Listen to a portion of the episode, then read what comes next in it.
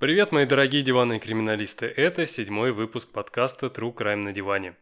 И в очередной раз я хочу сказать спасибо всем, кто подписывается на диванные соцсети, оставляет комментарии, интересуется, когда следующий выпуск и ставит оценки в Apple подкастах. Это очень приятно. И прежде чем приступить к выбору новой темы, я решил посмотреть на статистику в Яндекс Музыке, чтобы понять, кто вы, мои слушатели. Приятно удивила география. Большая часть прослушиваний приходится на Москву и Питер, дальше идут Краснодар, Уфа, Нижневартовск и другие города. Что касается стран, то подкаст слушают в России, Беларуси, Украине, Узбекистане, Азербайджане, Израиле, Финляндии, Чехии, Великобритании и даже в Таиланде. Но больше всего меня поразило то, что 65% всех слушателей, согласно статистике Яндекса, это женщины. Эти цифры меня подтолкнули на мысль, что пора на наш диван посадить серийного убийцу, который хоть отличается от предыдущих по половому признаку, но по уровню цинизма и жестокости нет. Да, сегодня я расскажу вам историю о женщине серийной убийце из солнечного Сакрамента, штат Калифорния, США. Присаживайтесь поудобней. Только true crime, только хардкор,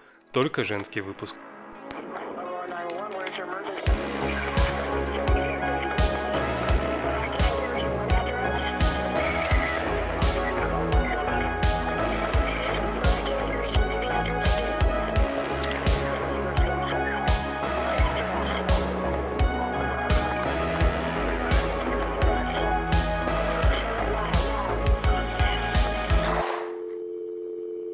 Альберто Монтоя был одним из тех, кого мы называем городскими сумасшедшими. Его можно было легко встретить на одной из центральных улиц Сакрамента в Калифорнии, бормочущим что-то себе под нос на испанском языке. 51-летний Берт всегда был потрепан, носил старую одежду, громко шаркал ногами, говорил с деревьями и одним своим видом отпугивал от себя людей. Типичный человек без определенного места жительства, злоупотребляющий дешевым алкоголем. Но ирония была в том, что Монтоя не был алкоголиком и вообще никогда не пил. Так как у мужчины не было жилья, он каждую ночь проводил ночлежки на Фронт-стрит, которой владела волонтерская организация «Добровольцы Америки». И, пожалуй, среди всех тех бездомных, что ночевали вместе с ним, Берт был самым нормальным даже несмотря на задержку в развитии и легкую стадию шизофрении. В один из вечеров, когда Альберто вновь прибыл в ночлежку, у него завязался разговор с социальным работником Джуди Мойс, который помогал добровольцам Америки. После непродолжительной беседы девушка поняла, что Берту не место среди всех этих алкоголиков и наркоманов. Мужчине нужен был нормальный дом, где за ним могли бы ухаживать и присматривать. Но это было невозможно из-за утерянных документов. Спустя год Джуди выяснила, что настоящее имя Берта – Альваро Хосе Рафаэль Гонсалес Монтойя. Он родился 8 сентября 1936 года в Сан-Хосе, а в 1962 году легально въехал в США вместе с сестрой и мамой.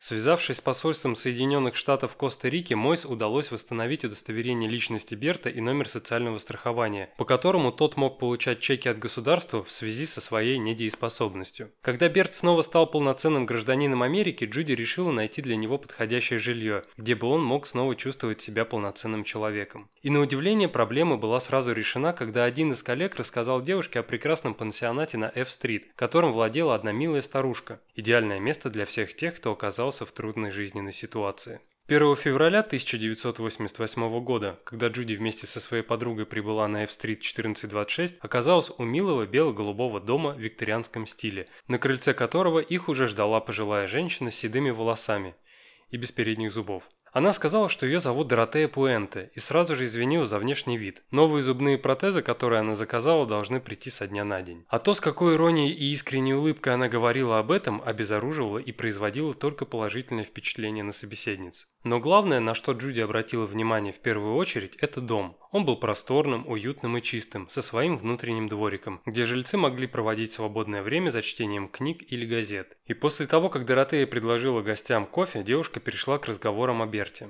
Она рассказала, что у того есть и задержка в развитии, и легкая форма шизофрении, которая не дает о себе знать, если принимать лекарства, и то, что у мужчины в этом городе никого нет. Пуэнта внимательно слушала рассказ Джуди, понимающе кивая головой. Такие люди в ее пансионате – не редкость. Тем более она уверена на 100%, что они смогут найти общий язык с Альберто, так как сама в детстве она переехала из Мексики и через многое прошла после переезда. И уже спустя два дня Альваро Хосе Рафаэль Гонсалес Монтоя поселился в пансионате Доротеи Пуэнта на F-стрит 1426. Когда Джуди решила навестить Берта спустя несколько недель после переезда, то была приятно удивлена тем, что увидела. Перед ней стоял совершенно новый человек, приятно пахнущий, с причесанными волосами, подстриженными ногтями и в чистой одежде. Под наблюдением Доротеи он даже снова стал принимать свои антипсихотические препараты, после которых он мог говорить целые предложения, а не ворчать и стонать как раньше. Джуди Мойс была уверена, что у этой старушки золотое сердце, ведь она не просто приняла в свой пансионат крайне сложного гостя, но и также ухаживала и заботилась заботилась о нем за свой счет, пока Берт ждал своих первых выплат по пособию.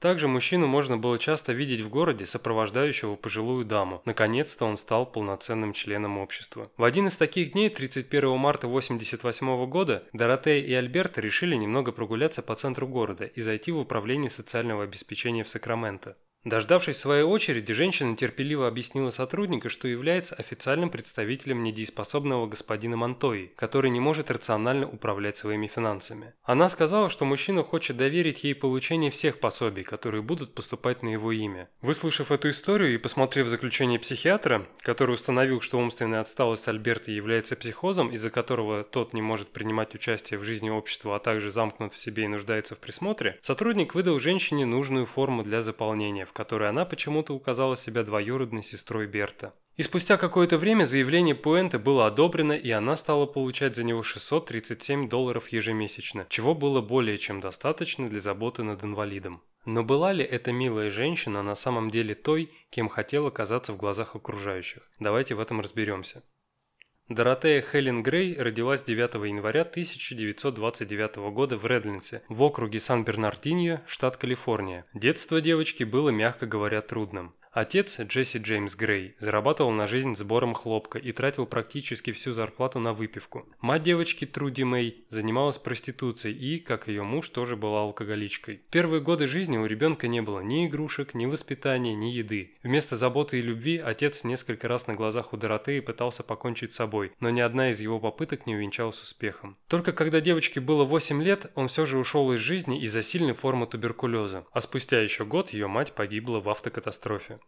Тогда органы опеки отправили Доротею в приют, где ее жизнь лучше не стала. За то короткое время, что она успела прожить в приюте, девочка несколько раз подверглась сексуальному насилию но в итоге ее забрали родственники и увезли во Фресно, штат Калифорния. Лишенная счастливого детства, Доротея позже рассказывала всем, что на самом деле она родилась в Мексике и была самой младшей из 18 детей. Во время Второй мировой войны она работала медсестрой. В 19 лет, когда она гуляла по Сан-Франциско, ее заметил менеджер популярного женского танцевального коллектива Rockets и предложил работу. Она отработала несколько шоу, погуляла по Нью-Йорку и вернулась обратно в Сан-Франциско, где ее ждало престижное место шеф-повара в одном из дорогих морских ресторанов. Также она говорила, что была лично знакома с Джоном Кеннеди и его супругой Джеки, хорошо дружила с Рональдом Рейганом и его первой женой Джейн, выиграла 10 тысяч долларов в интеллектуальной викторине и даже одержала несколько побед в женских турнирах по гольфу. Но все это было далеко от правды. Вскоре после переезда во Фресно настоящая Доротея Грей поменяла несколько приемных семей и решила пойти по стопам матери, став проституткой.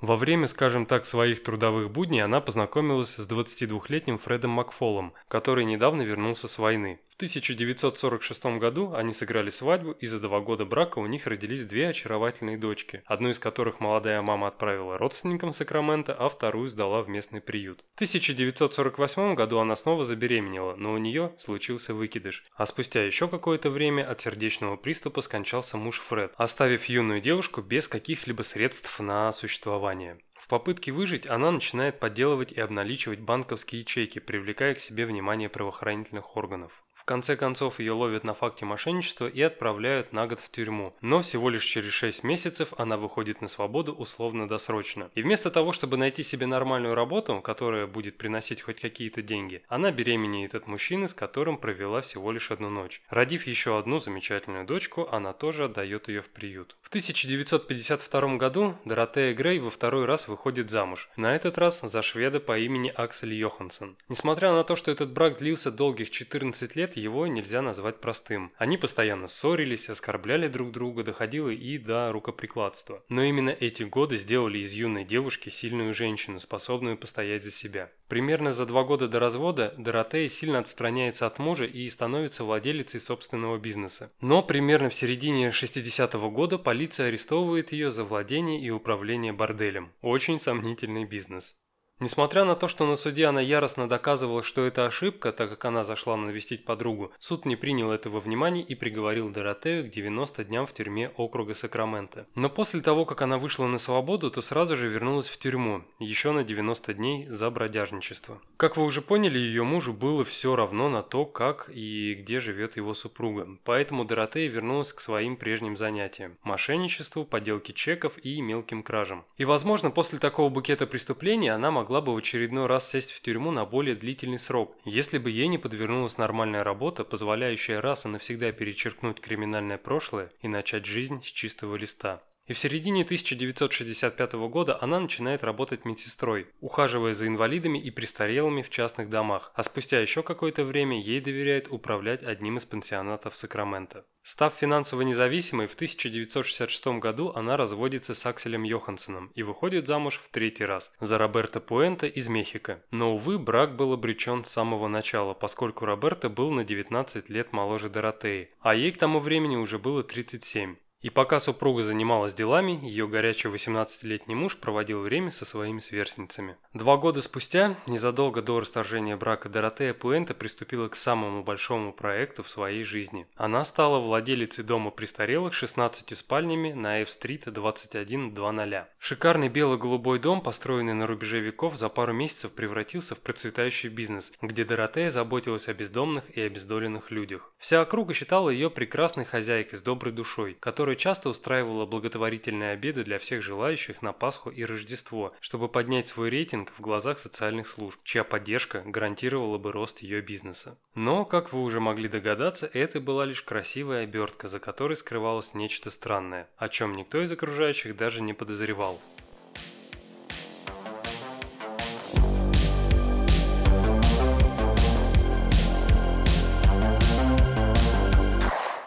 1976 году Доротея Пуэнте в очередной раз выходит замуж. И снова неудачно. Ее новый избранник по имени Педро Монтальво большую часть времени находился в нетрезвом состоянии. Помимо этого, он изменял своей супруге и бил ее за любое, по его мнению, неправильное слово. Когда побои стали систематическими, она стала больше времени проводить в пансионате, заботясь о своих постояльцах. Ей было приятно общаться со стариками, играть с ними в бинго или разгадывать кроссворды. Спустя пару месяцев Педро Монтальво подает на развод. И несмотря на то, что этот брак был максимально токсичным, Доротея впадает в легкую депрессию и начинает искать утешение в барах в поисках мужской компании. Больше всего ей нравились мужчины в возрасте, которые уже несколько лет получали пособие от государства. Их, в свою очередь, привлекала ее ухоженность, вежливость, дорогая одежда и желание подарить свою любовь, ласку и заботу. На самом деле схема Доротеи была проста. Она очаровывала пожилых мужчин, крала их чековые книжки, подделывала подписи и обналичивала в банке. И какое-то время план работал как швейцарские часы, но в конце концов один из потерпевших подал на нее заявление в полицию.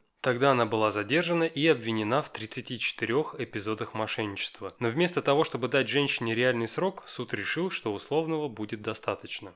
Нормальный человек в такой ситуации, скорее всего, бы прекратил заниматься преступной деятельностью хотя бы на время условного срока. Но не Доротея. Она продолжила подделывать подписи на чеках, но теперь с большей осторожностью. В это же время в пансионате начали происходить странные вещи.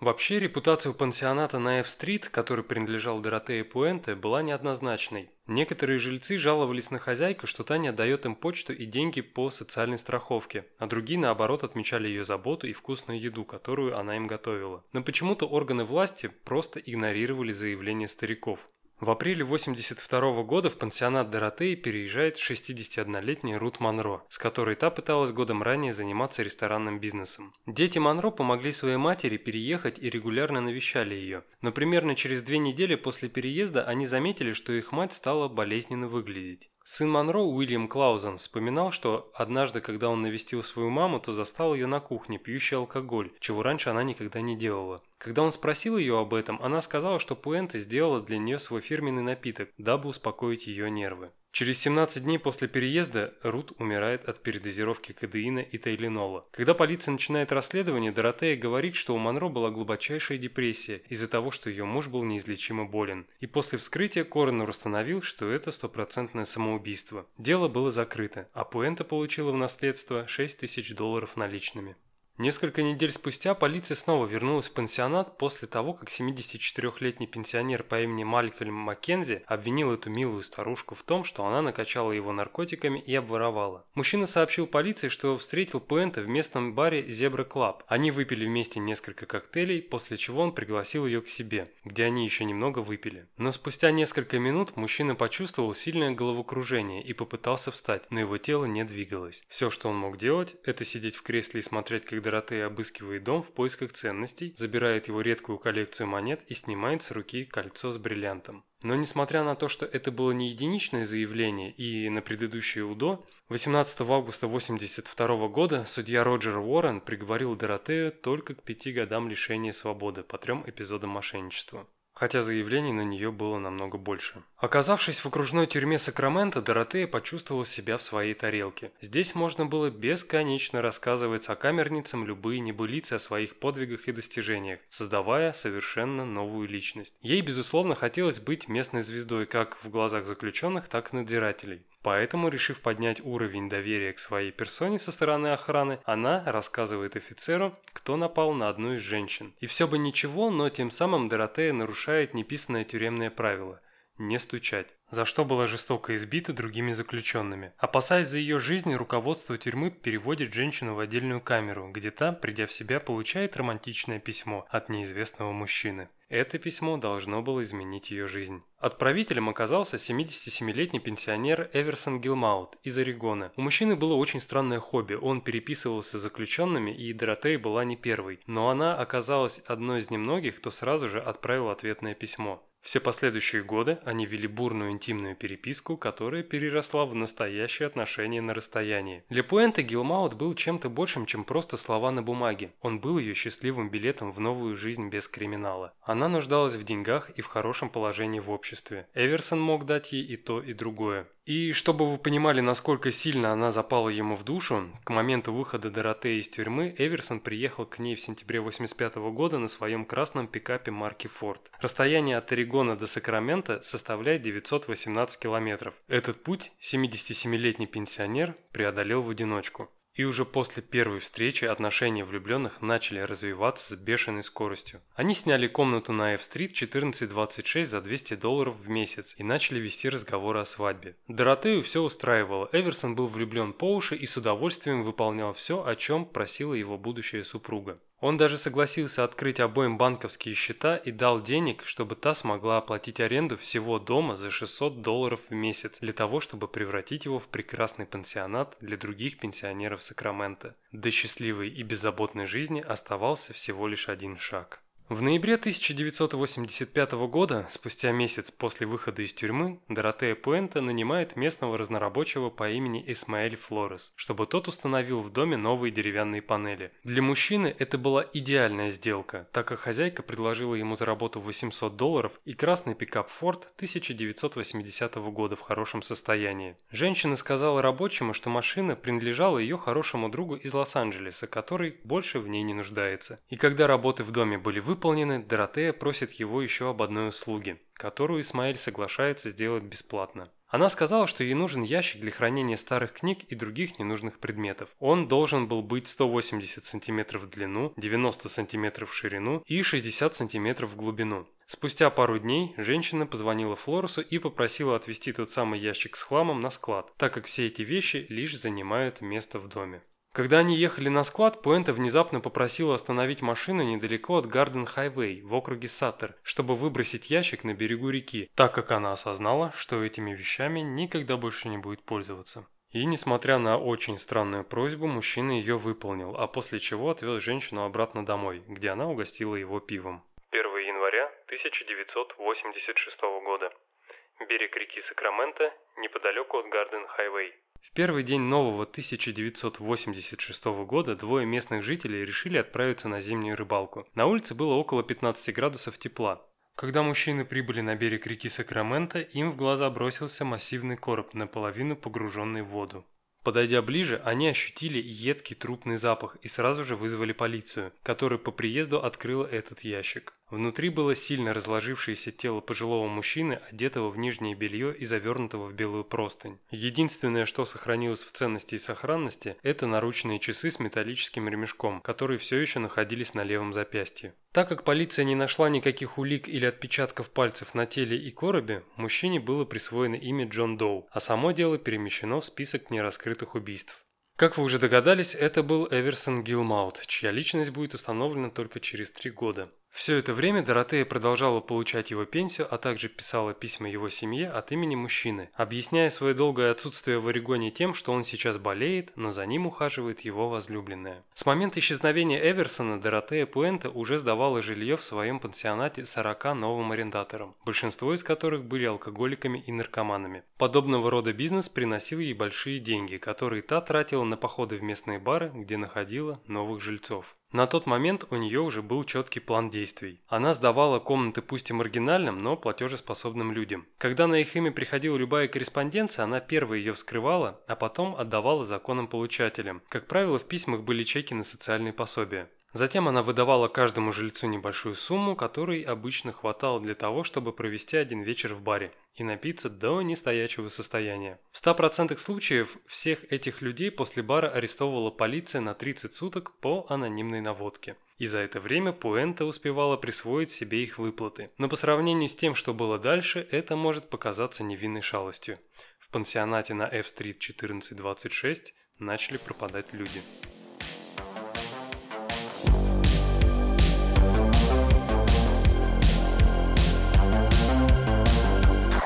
Первой из пансионата Дороте исчезла 70-летняя Бетти Палмер, которая не вернулась после приема у врача. Это произошло 19 августа 1986 года. Но буквально через пару недель спустя Бетти Палмер пришла за получением социального пособия и даже предъявила свое удостоверение. Вот только вместо фотографии реальной Бетти красовался снимок Доротеи Пуэнте. В феврале следующего года из пансионата пропала 78-летняя Леона Карпентер, которая была направлена социальными службами на F-стрит 1426. Следующим исчез 62-летний Джеймс Гэллоп, которого в последний раз видели в июле 1987 года, когда он выписывался из больницы после операции по удалению опухоли головного мозга. Он сообщил врачу, что переезжает в пансионат на улице 1426F. В октябре этого же года исчезает 62-летняя Вера Мартин. А 3 февраля 1988 новым жильцом пансионата становится Берт Монтоя, который хорошо запомнился остальным жильцам своим преображением. После того, как Альберто исчез, Доротея начала всем говорить, что мужчина уехал к родственникам в Мексику на неопределенный срок. Но если вы успели подумать, что у Доротеи не было никаких проблем с законом, то это не так. Еще до исчезновения Берта Монтои у Департамента социальных служб Сакрамента начали возникать вопросы по поводу ее бизнеса. Дело в том, что у пансионата не было специальной лицензии на данный вид деятельности, а сама Пуэнта ранее была осуждена за злоупотребление льготами и подделку чеков. Когда в дом на F-стрит приехал инспектор из департамента, женщина смогла убедить его, что всем этим людям лучше у нее, чем на улице. Она старалась говорить так проникновенно, проникновенно, что смогла убедить социального работника разрешить ей размещать у себя пожилых людей, инвалидов и наркозависимых в качестве арендаторов. Тогда в своем отчете инспектор написал, что эта старушка дает этим людям больше, чем может предложить система, и на этом проверки прекратились. Но они снова возобновились, когда социальная работница Пегги Никерсон решила поинтересоваться, как поживают ее клиенты, которых она сама отправила в пансионат Доротеи Пуэнте несколько месяцев назад. Но хозяйка сказала, что все эти люди больше у нее не живут, и она не знает, где они находятся. Так как клиенты Пегги были бродягами и пьяницами, часто сбегавшими из других приютов, она поверила в версию Доротеи и перестала донимать старушку звонками и визитами без предупреждения. Первой, кто обратился в полицию, была та самая Джуди Мойс, которая после встречи с Пуэнте 7 ноября 1988 года не поверила в версию о переезде Берта в Мексику. Она сказала следователям, что Альберто самостоятельно не смог бы принять такого решения, тем более купить билет и добраться до вокзала. Когда офицеры вошли в пансионат, где в последний раз видели Альберта Монтоя, их встретила приятная старушка. Она была любезна, позволила им войти и ответила абсолютно на все вопросы. Когда один из полицейских спросил, где сейчас Берт, та сказала, что его забрал родственник и увез в Юту за 1300 километров к востоку от Сакрамента. Самое интересное, что эту информацию подтвердили абсолютно все жильцы в доме. Ну или почти все. Когда полицейские собирались уходить, один из постояльцев по имени Джон Шарп тайно подсунул им записку, в которой было написано «Она заставила меня солгать вам». В записке мужчина также попросил офицеров встретиться с ним наедине вдали от Доротеи. Когда Шарп встретился с офицерами, он рассказал им о странных вещах, происходящих в пансионате, об исчезновении других людей, отвратительном запахе из подвала, о таинственных ямах во дворе, для рытья которых Пуэнто нанимала бродяг и бывших заключенных. Спустя какое-то время все эти ямы заливались бетоном. Шарп также сказал, что в ночь пропажи Монтои слышал громкий хлопок и звук, как что-то тяжелое волочили по полу. После этой встречи полиция решила проверить прошлое Доротеи Пуэнте, и то, что они обнаружили, мягко говоря, их удивило. Во-первых, ей было всего 59 лет, а не 70, как она утверждала ранее. Во-вторых, до этого она привлекалась к ответственности на федеральном уровне за то, что выдавала себя за медсестру, накачивала пожилых пациентов наркотиками и воровала у них ценности. Причем в документах по условно-досрочному освобождению был четко прописан запрет на владение или управление пансионатами. Утром 11 ноября детективы Джон Кабрера и Терри Браун из полицейского управления Сакраменто, а также федеральный агент службы пробации Джим Уилсон нанесли визит Пуэнте без ордера. Она снова любезно пригласила их внутрь и призналась, что да, нарушала условия УДО, поэтому в надежде на снисхождение разрешает офицерам обыскать дом, в котором они не нашли ничего сверхъестественного. Тем не менее, они обнаружили пару вещей, которые вызывали подозрения. А именно, что за синие таблетки находились в большом флаконе без опознавательных знаков, и кто такая Дороти Миллер, чьи таблетки они нашли в спальне Доротеи Пуэнте. Тогда женщина с полной уверенностью и невозмутимостью сказала, что это ее родственница, которая приезжала к ней пару недель назад, а таблетки она, скорее всего, просто забыла. После обыска в доме полицейские попросили разрешения на осмотр внутреннего дворика. Тогда Доротея сказала, что прямо сейчас позвонит своему другу разнорабочему и спросит у него, когда тот сможет прийти, чтобы офицеры не морали руки. Но, к ее удивлению, у полицейских были с собой лопаты. И Доротее ничего не осталось делать, как разрешить провести раскопки. Она даже одолжила Джиму Уилсону одну из своих лопат. Задний дворик на F-стрит 1426 был всего лишь 3 на 12 метров, но вскапывать его вручную оказалось непростой задачей. Все это время Пуэнта стояла на балконе последнего этажа и наблюдала, как офицеры погружают свои лопаты в землю. Спустя какое-то время лопата Уилсона, которую ему одолжила хозяйка пансионата, ударилась во что-то твердое. Это была человеческая кость ноги, ступня которой все еще была обута в поношенный ботинок. Достав конечность из земли, несмотря на сильное разложение, детективы установили, что останки принадлежат пожилой женщине, которая умерла много месяцев назад. Это был точно не Берт Монтоя, пропавший несколько недель назад. Когда офицеры рассказали Доротее о своей находке, она была сильно удивлена и утверждала, что не подозревала о трупе на ее заднем дворе. Самое интересное, в те годы люди, которые не могли позволить себе место на городском кладбище, часто хоронили родственников на территории своих домов. Поэтому на первый взгляд ее удивление казалось естественным, но это не остановило полицию от дальнейших раскопок. На следующий день, когда шел сильный дождь, офицеры вернулись на F-стрит, прихватив с собой группу судебно-медицинских антропологов, чтобы те помогли им быстрее перекопать весь двор. И тут же пансионат окружили СМИ, соседи и простые зеваки, не понимая, чем вызван такой интерес к милой старушке со стороны полиции. Когда весь двор наполнился сотрудниками полиции, Доротея Пуэнте подошла к Джону Кабрери и сказала, что все это так сильно на нее давит, мертвое тело, люди с лопатами, репортеры, зеваки. Не против ли он, если она пойдет в соседний отель отель, чтобы выпить чашечку свежесваренного кофе, способного успокоить ее нервы. И так как она не находилась под арестом, а сотрудники полиции проводили раскопки без ордера, было решено, что она может идти. И самое забавное то, что сам Кабрера помог ей пройти через толпу репортеров и зрителей. Он проследил, как та зашла в отель, а сам потом вернулся к раскопкам и уже через несколько минут его лопата ударилась о еще одно человеческое тело, которое, судя по разложению, было захоронено несколько недель назад. Теперь у полиции были все основания, чтобы арестовать Доротею Пуэнте, но в том отеле, где она должна была пить кофе, ее уже не было.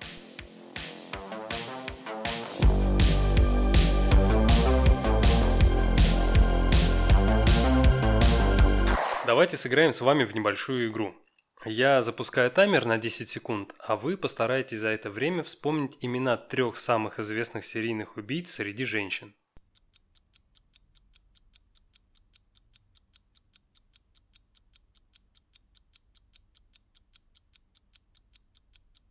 Ну, Как успехи? Удалось вспомнить хотя бы одну? Если да, то, скорее всего, это была Эйлин Уорнес, о которой сняли фильм с Шарлиз Терон в главной роли. Уверен, что если бы я попросил за 10 секунд назвать имена трех мужчин, то вы бы справились досрочно. И у каждого был бы свой уникальный топ-3. Тед Банни, Джеффри Дамер, Деннис Нильсон, Питер Садклифф, Джон Уэйн Гейси и многие-многие другие. В нашем подсознании уже заложена информация, что серийный убийца в 99% случаев – это мужчина-одиночка, который прежде чем убить выслеживает, нападает и издевается над своей жертвой, за что получает в награду от СМИ громкие и жуткие прозвища. Джек-потрошитель, BTK, убийца с пятой магистрали, доктор смерть, лесной монстр и так далее. Но если вы считаете, что серийных убийц женщин гораздо меньше, чем мужчин, то вы ошибаетесь. Статистика показывает, что примерно каждый шестой серийник – это женщина. Психолог Мариса Харрисон считает, что женщин-серийных убийц вероятно больше, чем было зарегистрировано или даже поймано. Так же, как общество склонно недооценивать способности женщин в различных отраслях, оно имеет тенденцию пренебрегать женщинами-серийными убийцами, давая им глупые и максимально нелепые прозвища вроде «веселая Джейн» или «хихикающая бабушка». Когда такие кейсы попадают в СМИ, то они пытаются сделать главный акцент на внешности, а не на количество жертв. Многие из нас искренне верят, что женщина не способна совершать такие отвратительные вещи. Женщина – это олицетворение заботы, любви, доброты и хранительница домашнего очага.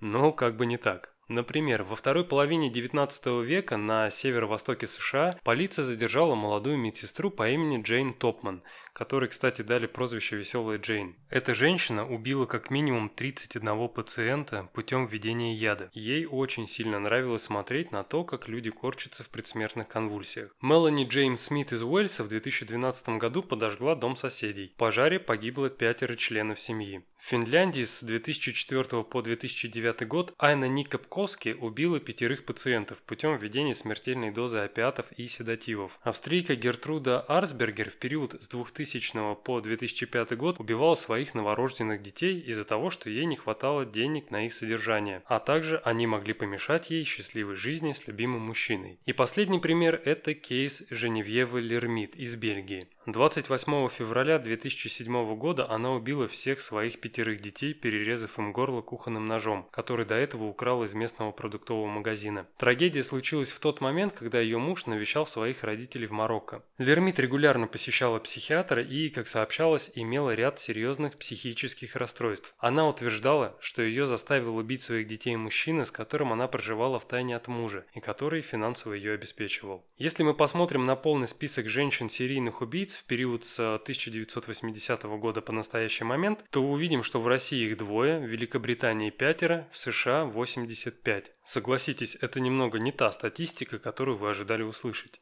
В 2016 году все тот же психолог Мариса Харрисон проводил интересный анализ женщин-убийц. Только в качестве временного промежутка она выбрала период с 1821 года по 2008 и брала в расчет только Соединенные Штаты Америки. На тот момент список состоял из 64 преступниц, которые совершили от трех и более убийств. Мариса отметила, что почти 40% женщин страдали той или иной формой психического заболевания. Это и посттравматическое стрессовое расстройство, расстройство, и расстройство личности, и биполярное расстройство, и депрессия, и даже синдром Мюнхгаузена. Также психолог отмечает, что на формирование портрета женщин-серийных убийц влияет ряд определенных факторов. Это жестокое обращение, родители-алкоголики, беременность в очень раннем возрасте, а также детские болезни или травмы.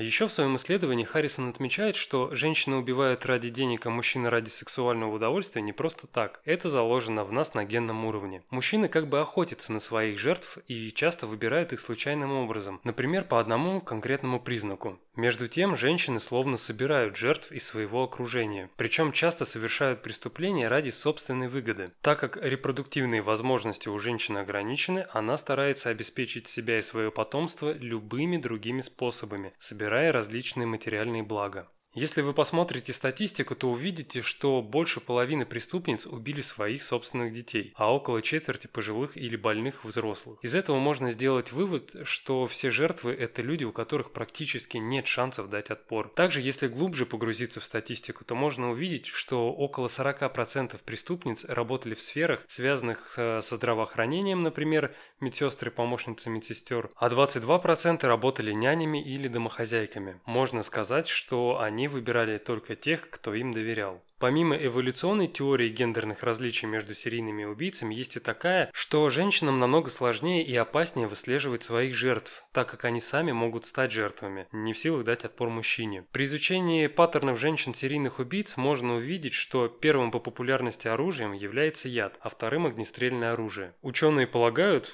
как бы сейчас это дико не звучало, женщины пытаются сохранить свою женственность даже во время убийства. Минимум насилия. Но, к сожалению, это не делает их менее жестокими.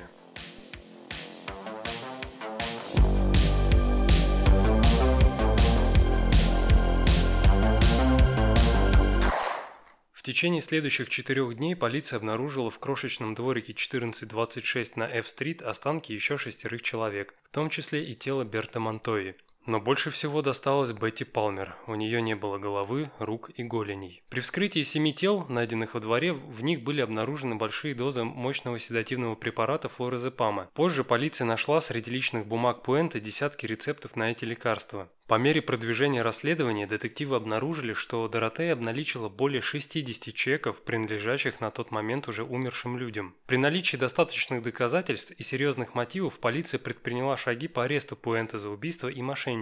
Но вот проблема была в том, что они понятия не имели, где она находится. Находясь в, мягко говоря, затруднительном положении, полиция заручается поддержкой ФБР и начинает искать беглую преступницу по всему штату, тщательно проверяя аэропорты, авто и ЖД вокзалы. Но все это было безрезультатно. Старушка ударилась в бега. В какой-то момент анонимный информатор позвонил в полицию и сказал, что Пуэнта улетела в Лас-Вегас. Полиция сразу же начала ее искать там, но так никого и не нашла. Пока следователи пытались справиться с растущим давлением со стороны общественности и СМИ из-за того, что они отпустили потенциальную подозреваемую выпить кофе, Доротея Пуэнте благополучно заселилась в номере 31 в отеле Royal Viking в центре Лос-Анджелеса под именем Доротея Йоханссон. Все это время она вела себя тихо и оставалась в своей комнате перед телевизором, выходя на улицу только для того, чтобы поесть. Однако вскоре ей стало скучно в одиночестве, и женщина решила доехать до одного из баров, который располагался в трех километрах от ее отеля. Накрашенная и одетая в ярко-красное пальто, Пуэнта явно выглядела неуместно в этом захудалом баре. Большинство посетителей смотрело на нее с интересом, но никто не подходил знакомиться. Тогда она берет инициативу в свои руки и решает познакомиться с грустным одиноким мужчиной по имени Чарльз Уилгис. Ему же Доротея сказала, что ее зовут Донна Йоханссон ходе непринужденной беседы Донна узнает, что мужчина холост и получает скромное пособие по болезни. Тогда она говорит ему, что есть один лайфхак, который позволяет в значительной мере увеличить ежемесячные выплаты. Для этого нужно правильно заполнить заявление, и если он не против, то они могут поехать в ее номер, где та готова все подробно объяснить. Несмотря на то, что мужчину заинтересовало данное предложение, он отказался провести с ней вечер в отеле. Но зато пообещал на следующий день отвезти ее в торговый комплекс, где будет готов купить все, что она пожелает желает.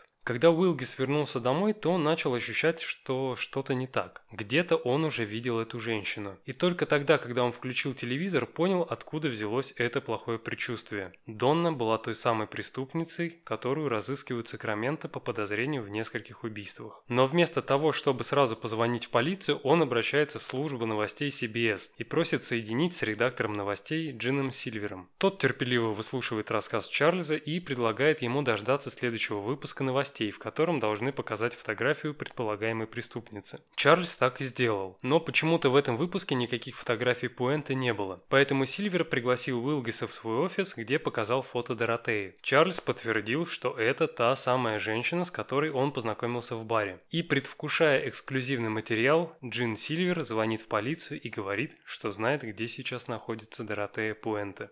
В 22.00 17 ноября 1988 года с десяток офицеров полиции и съемочная команда CBS стояли у комнаты с номером 31 в отеле Royal Viking. Как только дверь открылась, сразу же включились фонари камер, ослепляя удивленную старушку. Зайдя внутрь, полицейские сразу же запросили у нее удостоверение личности, на котором было написано «Доротея Монтальва». Место проживания – Сакраменто, улица 1426F.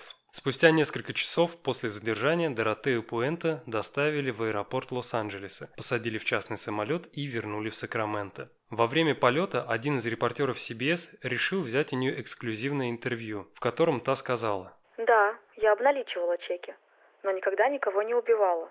Можете мне не верить, но я хороший человек». Практически сразу после возвращения в Сакраменто Доротею доставили в суд, где ей было предъявлено обвинение в убийстве Берта Монтои. Несмотря на все ходатайства стороны защиты, в залоге ей было отказано. И пока женщина находилась в окружной тюрьме, полиция продолжала долгий и изнурительный процесс опознания останков и обработку всех улик. Наконец, 25 апреля 1990 года начались досудебные слушания. СМИ и представители общественности собрались в здании суда Сакрамента, чтобы принять участие в одном из самых громких судебных процессов в истории штата. Выступая перед судьей Гейлом Аганесяном, сторона обвинения пыталась показать Доротею как жадную, манипулирующую и хладнокровную убийцу, которая открыла пансионат только для того, чтобы завладеть имуществом и деньгами арендаторов. В ответ защита сказала, что в данный момент им сложно добиться справедливого решения, так как СМИ раздули эту историю до невероятных масштабов, ущемляя конституционные права подсудимой. Они также попросили поменять место дальнейших судебных прений на другое возможное, но судья оставил все как есть. В последующие дни в ходе заседаний было опрошено огромное количество свидетелей, показания которых лишь укрепляло позицию стороны обвинения.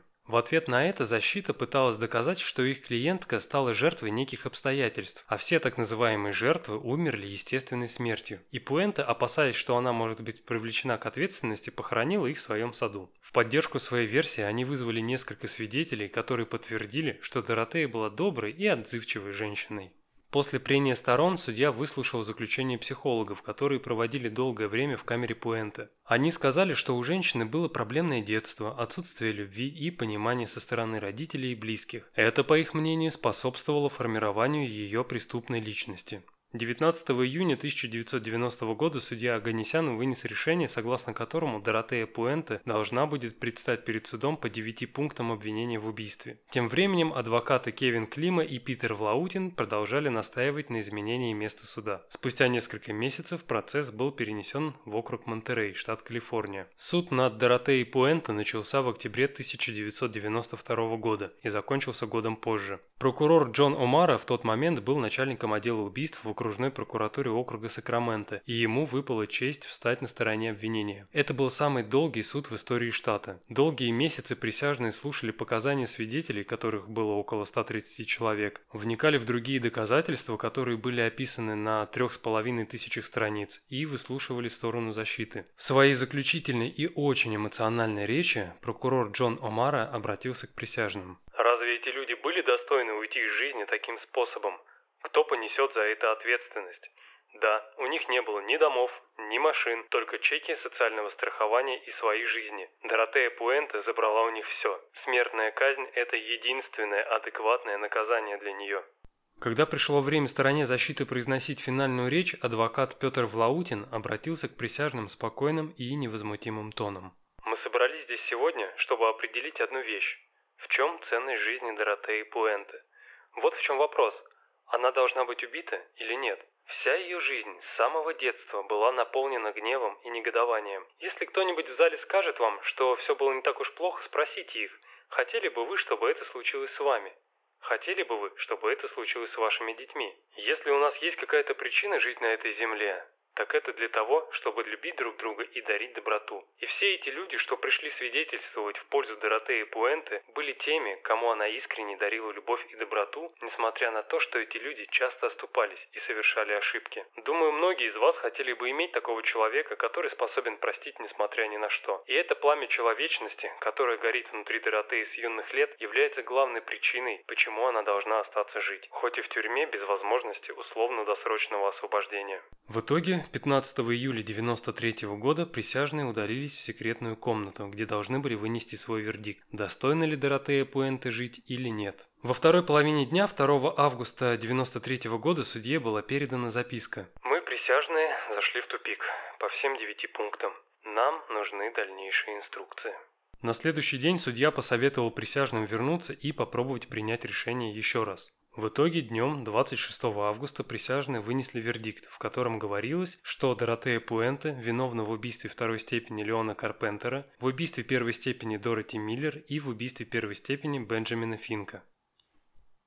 Выслушав присяжных, судья Вирга объявил, что из-за ряда ошибок следователей Доротея Пуэнте не может быть признана виновной по шести другим пунктам обвинения, включая убийство Альвара Хосе Рафаэля Гонсалеса Берта Монтои. В конечном счете 11 декабря 1993 года судья назначил приговор. Пуэнте приговаривалась к двум пожизненным срокам и 25 годам сверху без возможности условно-досрочного освобождения. Выслушав приговор, Доротея громко произнесла на весь зал, что она никого не убивала. Все время в тюрьме Пуэнте была образцовой заключенной, работала на кухне и готовила для других заключенных и охранников. В 2004 году совместно с другом по переписке по имени Шейн Багби она выпустила кулинарную книгу под названием «Готовим с серийным убийцей», рейтинг которой на Амазоне составляет 4,5 звезды. В отзывах люди говорят, что все рецепты просты, но результат просто превосходит ожидания. Помимо 50 рецептов, книга включает в себя длинное эксклюзивное интервью. Всю оставшуюся жизнь, сидя в женской тюрьме Центральной Калифорнии в Чоучиле, она продолжала настаивать на своей невиновности и на том, что все ее жильцы умерли естественной смертью. Сама Доротея Пуэнте умерла 27 марта 2011 года в возрасте 82 лет.